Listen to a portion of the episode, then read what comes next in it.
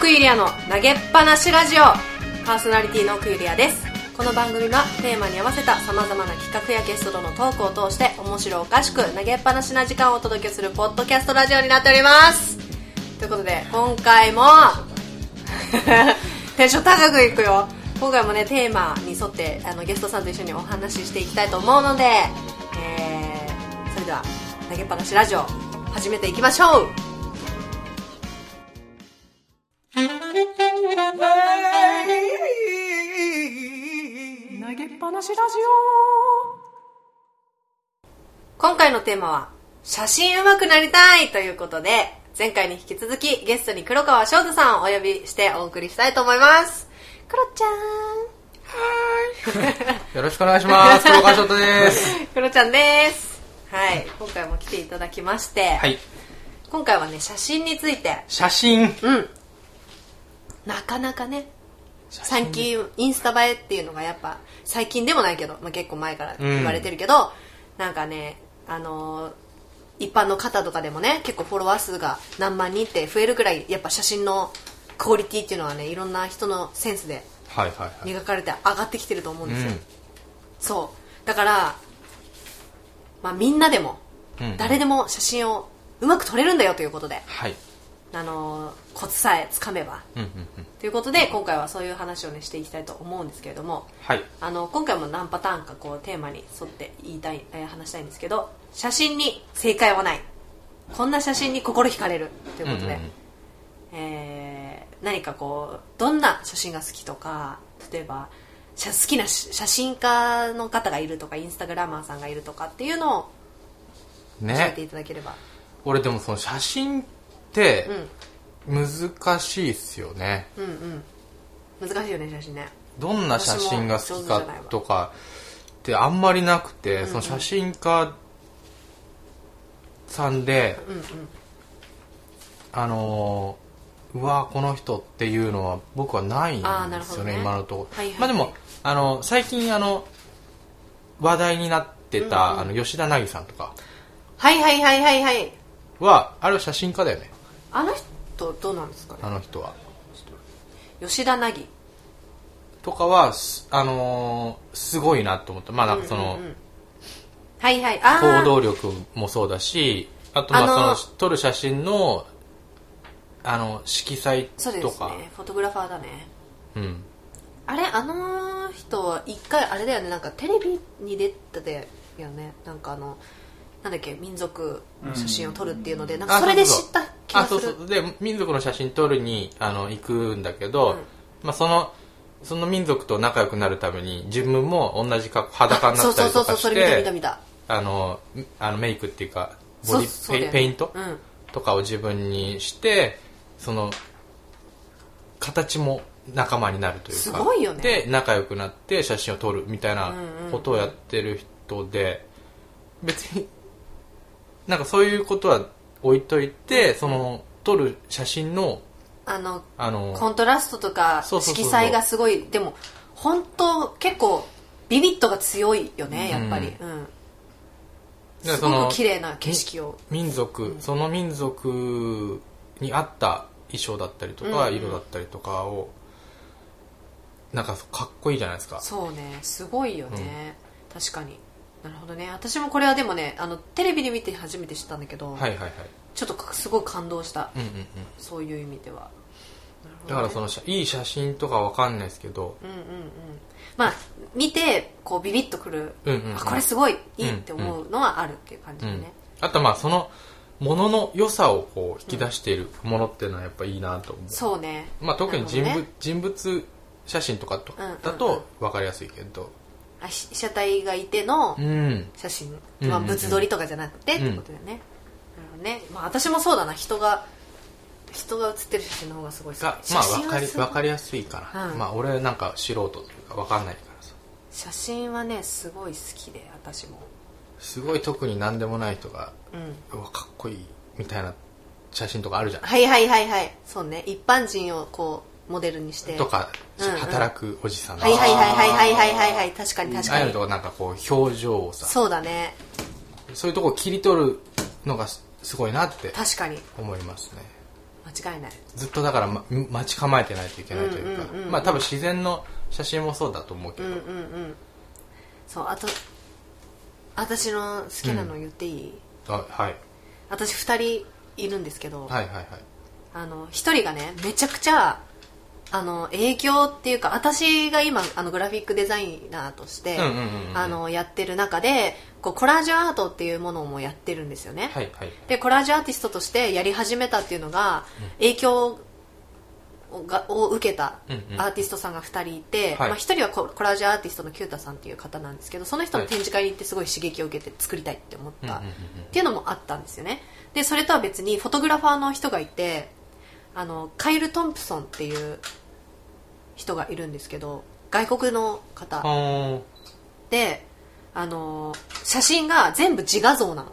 自画像っていう写真なのね、で自分をモデルにしてるものがほとんど多くて。へでちょっと今クロちゃんにも見せるんですけど、うんうんうん。あのもともと私もコラージュアートやってる中でそのアートも全体的にちょっと陰寄りのものなんだよね。そのちょっと暗め。京都院で言ったら院陰の方でちょっと暗めでちょっとヨーロッパのような雰囲気をであるものなんだけどこうヨーロッパの方ってなんかちょっとこうちょっともやがかかったそうちょっと暗めな、うん、感じあるよね。曇りの日みたいなね。ちょっとねはあなるほどなるほど。あの合成写真ん。みたいな感じでちょっと奇妙で不思議な写真が多いの、うん。カイル・トンプソン。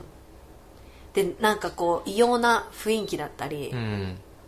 そういろんな写真を組み合わせたりしてるものが多いんだけど自然の中で撮ってたりとかシュールな感じですね。そすごくシュール。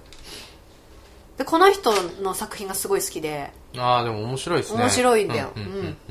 これもちょっと放送後継で載せたいと思うんですけど。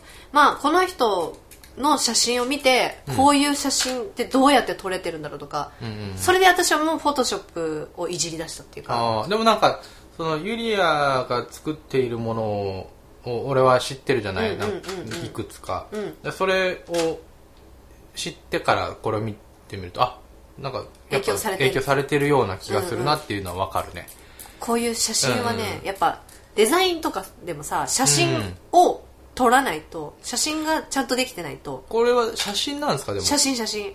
えーなんかそのコラージュとかはしてなくて？まあ合成はしてるけどあ合成はしてるでもこういうのなんて言うんだろうな。あのー普通の自然の写真はうんやっぱ色合いとかそういうのはねもともと技術で撮ってるものだから、うんうんうん。そう。コラージュっていうか、まあ、組み合わせたりはしてるけどね。うんうんうん。うん。そうちょっと気持ち悪い感じなのがす好きなんですよ。でもう一人いるのが女性、うん。こちらは女性の人なんだけど、えーエレナ・カリス。エレーナ・カリス。いやーどっちも聞いたことないですね僕は。エレーナ・カリスっていう人はロシロシアだね。ロシア。ロシアの写真家の人。モスクワ出身の方なんロシアって言うとなんかこう綺麗なイメージがあるんねですそう。でこの人は基本的にあの水中浮遊のあの水中の中で写真を撮る人。あんな寒い国で。いや南国に行くんじゃないの？そういう時は。わからないけど。まあロシア人ってだけだもんねそうそうそう、ね。ロシア人ってだけで。すごい綺麗なのよ。あの綺麗だねすごい綺麗。でなんかあのアリスの格好した女の子がうん。あの水の中でポーズ撮って写真撮ったりとか、あとね幻想的な。すごい幻想的。やっぱりこうファンタジー、うんファンタジックだしなんて言うんだろうな。あのー海の中水水中の中ってさ、うんうん。あの重力ないじゃん。無重力なわけでしょ要は。はい無じゃないけどね。なんていうの？無重力と同じ感覚っていううんか、まあ浮力がそうそうそうそうそうそう。でだからう浮いてって髪の毛がこううん。なびいたりとか、こう洋服とかうんうん。例えばレースとかが、うんうん。あの浮いてたりこう泳いでる雰囲気とかがすごく綺麗に撮影されててこれって水の中じゃないと絶対に表現できないんだよね。こういう動きとかって。そうですよね。そう。だからこれでもあの冬写真っていうのにすごくハマって。あなるほどなるほど。そう。で空中浮遊とかの写真もすごく好き。えー、なんかあの撮ったりして？外で。いや撮りたいんだよそれが、うん。だそれの撮る技術がない。撮れないの。何回もややっても。上手に撮れない。へえ難しい。でもそういう人もねいるんだよね。あのー日本でもいるの、うんうんうん。撮ってる人が女性の人で。水水の中？水の中じゃなくて、うん。なんか弱々カメラウーマンって人がいるんだけど、うん。その人の日記うん。しか知らないんだけどこういうなんて言うんだろう。あへえ面白い。ちょっと空中浮遊であの浮いた瞬間に写真を撮って、はいはいはい。あの浮いてるっていう風に見せるあそうそうそう。でもそれで撮ってる男性の青木さんっていう写真家の方もいるんだけどその人はそ人が人がいっぱい出てきた。出てくるね、うん。あのソラリーマンっていう写真集を出してたのね。でああなんか聞いたことあるなそれ。私それ10代18ぐらいの時にうん。モデルとして撮られたことがあるの、そういう写真。でそしたら結構売れ売れてて、うんうんうん。あの最近知ったのが。ユリアのおかげで。いやいや私はソラリーマンは撮ってないけどね。そうそその時にうん。その人がソラリーマンのあの写真集を出すんですよ。って言って、うん。結構グラビア撮ってる方だったんだけどあへえそうでも女性とか男性のジャンプ写真うんうんうん。とか撮ってるのがすごく面白くてそれもあのサラリーマンが空を飛んでいるっていううんうんうん。写真、でそれってやっぱ写真の技術のこうシャッタースピードとかを調整して撮るらしいんだけど、そうだよねなんかね。そうそうそう。そ髪れがねの毛バサってなってたらそうそうそう。だしね。ブレないようにねそういうふうに撮れる技術がね面白いなと思ってうん。好きな写真でした私はそれは。はいはいはい。はい。まあこんな感じかな私の好きな写真家さんと写真。いやでも面白いですね。いろんなそう感じがある。んですすごい面白い。そうなの。へえそう。奥深いな。で、まあ、次いきますと写真にもトレンドがある。ということでこれからの新常識。お。これは何ですかお。これは慎吾さんが語ってくれるんですはけど。い。また先週に引き続き、はい。先週じゃない前回。は引き続きプロデューサーの慎吾ですろしくお願いします、はい。なんでかって僕が出てきたかっていうと最近ちょっとカメラの方もお仕事をはいはいはいしておりまして,、してますすごいよね。やってるね。本当に手広くやってるんですよ。本当すごいわ。浮気症だからねすごいすごい 本当に。えっとちょっとねあのカメラを自分であのやり始めて勉強していく中でえっとこういうことやったらもっとカメラ上手くなるとか写真を楽しくなるよっていうことをいろいろあの気づいたことがあるので簡単にあの紹介していこうかなと思うんですけども、はいまあ、いかんせんねちょっと言葉でラジオなんで難しい部分もあるんで、まあ、ざっくりとあのやっていこうかなと思いますけれどもあの今ってもうスマホでもうみんながフォトグラファーみたいな世の中になってるじゃないですか、そういったところでやっぱりそのき基本的な撮影の構図っていうのだけじゃなくあえてそれを崩すっていうのが最近のトレンドになってるっていうところをちょっと紹介したいなと思うんですけども、まず構図の話ですね。お。はい、はい。でえっと中心に人物とか被写体をバーンと置くっていうのが日の丸構図って言われてるやつですね、であとあのー画面をうん。3分割に縦と横で、あの線を引いた状態にしてあって、その線のポイントに合わせて被写体を配置して、えっとあえて空間を中心からずらしてあはーのバランスよく配置するっていうのがそういうのへーそう3分割法って言うんですけれどもへこの辺はもうベーシックすぎてむしろつまらないというかこれ定番なんですね。定番なんですよ、ね。まあ、むしろむしろ日の丸はダメな例で言われることも多いぐらいですね、うん。この写真あの、まあ素人っぽいというか。そうそうだね。誰でもできるお父さんが撮るやつね。はいそうそうそうそう。うんまあそれのもちろんあの魅力もあるっていうか効力もあるんですけどもえっとちょっとね紹介したい構図がアルファベット構図ってやつなんですけども、これ S の字になるように、はい。目線が誘導するようになってる写真があるんですけれどもえっとこれは何だろうな。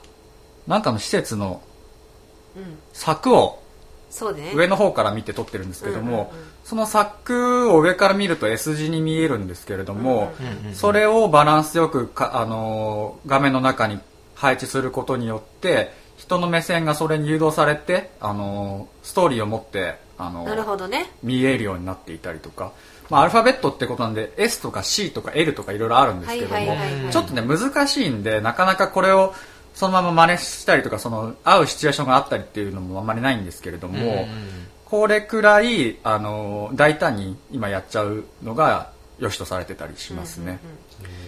でえっとこれこの写真ちょっと分かりづらいんですけどもあのサンドイッチ構図っていうやつがありまして、えっと、要は、えっと、左右とか、まあ、上下にあの隠す何かを。そうですね。隠す何かがあってその奥に一番見せたいものをはいはい見せるはいあぼことです。やぼこれかしてってことですね。そうですね。この場合は何ですかね？これ右左は柵みたいな。そうですね。カーテンなのかあの多分柵をすごいアップで撮っててボケちゃってるんですけどども手前のものはぼかして遠くのものをっていう。そうですね。そういったところで視点を誘導してあげるっていう考え方ですはいはいはいはい。ねまあ構図って全部視点誘導のためにあるんですけれども、はいはいは余計なものを排除したりとか目立たせたいものをフォーカス当てるっていったところを意識すると面白いと思うんですね。でえっとこのさっきの今のサンドイッチ構図で例に出してるもので、えっと、前のその柵がすごいボケてる状態があるじゃないですか。はい。これ前ボケっていう言い方するんですけれども、うんうんうんうん。やっぱり前ボケするとめちゃくちゃインスタ映えしそうなものになるっていうのが最近のトレンドになってまして、ねああなるほど。これ今ちょっと前ボケの例で2つ挙げてるんですけども、あの、1つ目の写真は、えっと、ピアノを弾いてる女の人の手があるんですけども、そのすごく手前に、えっと、植物。植物がものすごいボケててもうわからないぐらいの状態であるんですね。まあ、普通に撮るんだったら、このボケてるものって排除してそうね。撮ってしまいがちなんですけれども、あえてこうなんだかわからないくらいボケているものがあることによってもうみんな視点がこっちに誘導される、うん手が強調される。これがでも本当トレンドなんだね。トレンドですよく見るもん。うん。うん見るね。あのジャケットとか、いろんな広告とかでもよく見る、うん。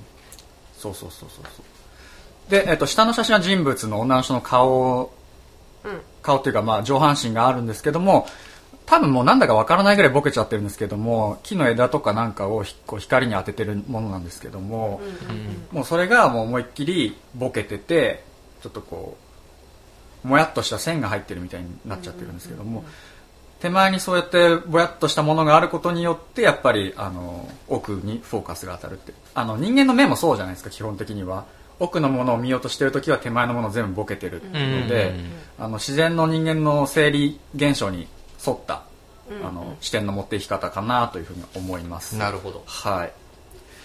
といったところで、えっと、いろいろね、あの、今構図の話してるんですけれども、えっと、もうい、もう少しだけ、かんあの、例を挙げます。本当はちょっとね、もっといろいろあるんですけども、はしょってちょっと今回は行こうと思うんですが、はいはいはい。えっと、また構図の話でお、えっと、女の人とお、えーこれは港、そうですね、船がバックになってる写真があるんですけれども、へえっと、よくあるのは、こう、背景にはいはいはい。背景と人物がこう重なるように、うんうん。あの全体的に映るっていうのがうん普通に撮っちゃうというか、まあ記念撮影とかわざわざここ行きましたっていうんだったらそういうふうにうんうんうん。ししがちなんですけれども、えっと、それをもうちょっと違う角度で撮ったものがー全然変わりますね。全然変わるんですね。アーティスティックになる急に。そう。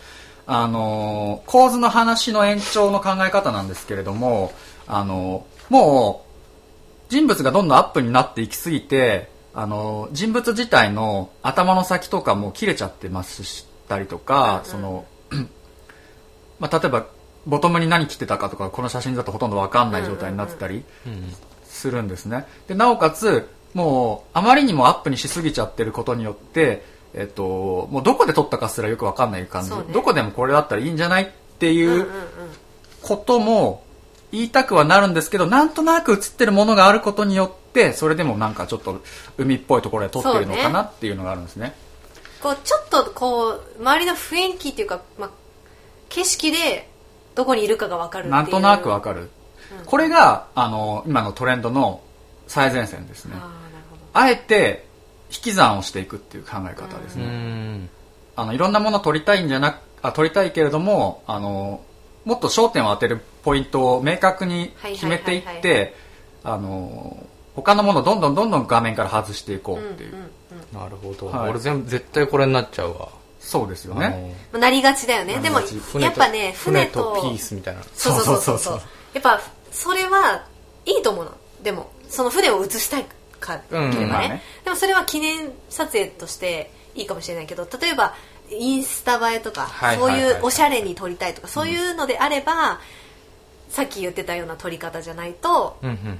あの今まあ、ラジオの皆さんねき見えないのであれかもしれないんですけど私的にはやっぱり船を写してそのモデルも写したら服の色と船の色と景色の色と全部ごちゃごちゃになってあのなどこに目をやったらいいかわからないっていう状態になるんだよね、船を見たらいいのか、女性を見たらいいのか、景色を見たらいいのか、ただ写真的にはこう何を見せたいかはそうそうそう結構大事ですよねそうですね。だから先ほどお二人が好きな写真上げてたのは、あの、まさに人物を撮ってるフォトグラファーさんのお話だったと思うんですけども、あの、そうですね。どんどんどんどん引き算していくことによって、本当に見せたいものが逆に分かるようになってくるっていうところですね。そうだね確かにだから大胆に、あの、本当頭の先とか手の先とかカットしていくことが、なんか最近のトレンドかなといううに思います。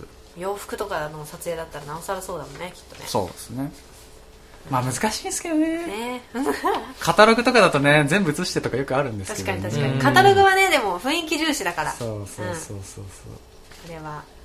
あといったところでなんかそんなにはい。めちゃくちゃカメラマン歴が長いわけじゃないんですけれどもまあでも最近の私の感じているところをちょっとご説明させていただきます。あありがとうございます。その流れでちょっと聞きたいんですけど、まあ、みんなやってる？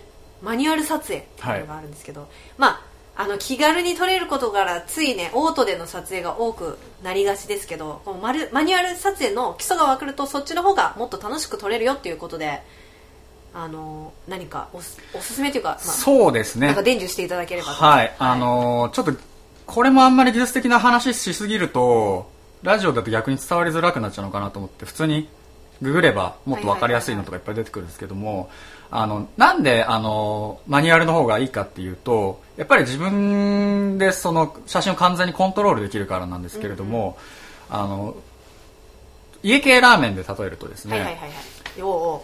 麺の硬さ油の量スープの濃さニンニク入れるか入れないかとか選んでカスタマイズして食べてるのがマニュアル撮影。うまあうんうんはいはいはいはい。なるほどね。何にもしないでそのまま出されたものを食べてるのがオートの撮影だと思うんですね。なるほど。はいでオートのよ良さっていうのは考えないでボンボン撮れるから早いあのその瞬間を逃さないっていう良さはあるんですけども、あの毎回オートってこう自動的にカメラがあの一番いい状態を設定してくれるんですけども、それが自分の好みに合うかどうかっていうのは全然別の問題だったりとかあの同じ一連の流れ流れで撮ってても毎回勝手にオートしてくれるから暗くなったり明るくなったりの差が自動的に出てきちゃったりとかっていうのがあるんで、あのまあ、それにこだわらない人はいいんですけれども何かその一連で例えば運動会撮ってるのになんかこの写真は子供すごい暗いけどこの写真は明るくなっちゃってるとか、同じ東京村の中でもなっちゃってるとか、はいはいはいはい。そういうふうになりあのならないように自分で全部設定を細かくコントロールした方が写真が上手くなりますよ、面白いですよっていうところで、えー、とマニュアルモードをおすすめしております。なるほど。で最近は、えー、と iPhone でもその辺のものがちょっといじれるようなアプリも出てますのであアプリね。はい、あの普通の一眼レフとかコンパクトデジカメ以外でもなんかこだわって撮ってみたらいいんじゃないかなということで、はいはいはい。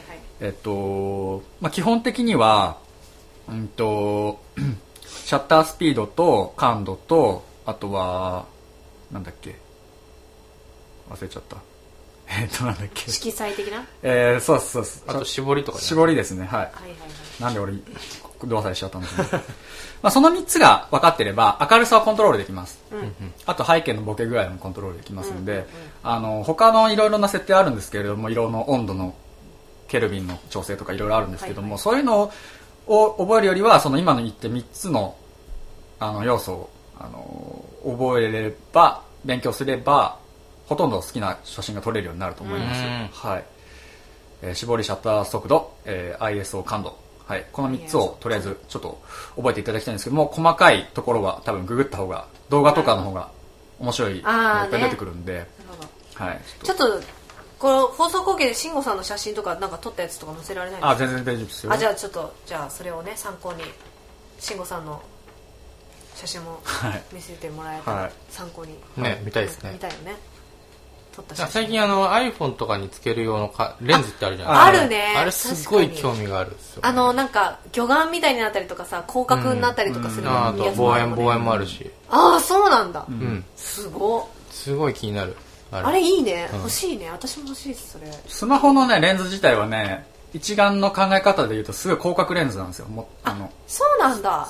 iPhone のレンズは広角レンズの種類なんですけども。へだからその違う写真を撮りたいんだったらくっつけるものは望遠の方がやっぱなんかそうなんだ。変えた感が出るとあ思ます。ないるほどね、うん。いいこと聞いたね。うん。なるほどね、まあ、iPhone でも綺麗に撮れるからね今ね。全然撮れます、うん。はい、だからさっきの調整がするのは難しいけど、ね。はい。でもさっきの3つのあのポイントを、ね、iOS と。あ ISO と。ISO と。シャッター速度と絞りは、今だから逆に簡単にできるようにそういうのがわからないように作られてる。んですよね、うんうん。誰でもできるように作られてるんですけども、うんうん。元を正すと全部それは本当は必要なうんうんうん。設定だったりするので一回そこを勉強してみるのもいいかなというふうに思います。アプリとかでもねもしかしたらあるかもしれないありますね。あのそれもね、うんうんうん。皆さんに探していただいて、撮っていただければ。なはい。ではまあ慎吾さんの撮った写真を見るということで、そうですか。うん、わかりました。ですね。はい。はい。はい。また俺の何宣伝みたいになっちゃった。いやでも勉強になるよね。勉強になるね。前回から今回から。手広くやってるだけあるね。いや本当だよもう。すぐ手出すからそれ、手出しちゃうすぐ手出しちゃうよ。そう。でもちゃんとさこうあそうできるからすごいんだよ。掘り掘り下げるから。掘り下げてちゃんと勉強してやるからすごいんですよ、皆さん。そうしつこく私がいつも言ってるけどね。はい。本当す慎吾さんすごいと思ってる私は。ということで、はい。はい、今回は、えー一旦ここでね、はいお邪魔いたしました、ありがとうございました、はということで今回は写真の話をはいはいはい。させていただきました、えっとまあじゃあ放送後期はクロちゃんの撮った写真と私の撮った写真とあいいっすね。いいっすね。うん、慎吾さんの撮った写真を載せたいと思います、ということで今回も黒川翔太さんに来ていただきました。ありがとうございました。ありがとうごいざいました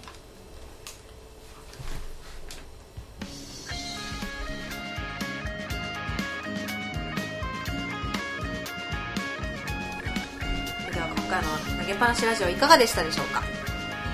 いやー写真ね奥深いですねやっぱりね。奥深いよね、はい。そうだからね知りたいことが、クロちゃんもさアーティストとしてねいろいろと活動するから、まあ、自分のアーシャとかさなんか動画の撮影とかさ、うん。そういうのとかもやっぱ iPhone とかいろいろカメラとかね詳しく知ってると自分でもねね。撮れるし、うん。あと使えると。撮られる側の気持ち気持ちっていうかさ、うんうんうん。心構えみたいなのがそうそう、あるよねうんうん、そういうのでもね使えるから結構やっぱ大事だよね、写真を撮る大事ですね。はいうん。思い出を残すためにもうん。大事です。ということでじゃあクロちゃん。はい。何か告知があればお願いします。はい。えっと3月14のはい。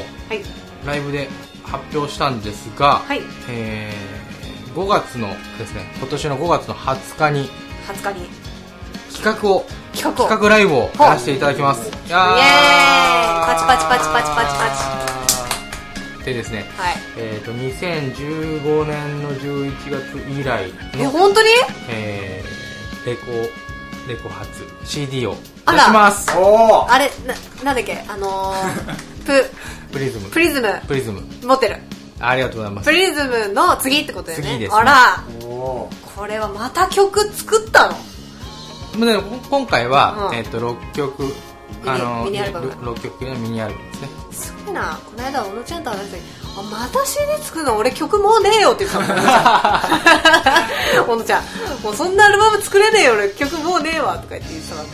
でもやっぱクロちゃん曲数本当多いよね。いや面白いもんでなんかこうやってリリースをするとリリースレコーディングとかすると、あのーそのしようとしてる時に曲ができてくるというか。あんまりでもリリースとかその外に出そうとしないと。うんそうあ作らない。でうん作らないとか出てこない。いやでもそれはね分かるわ。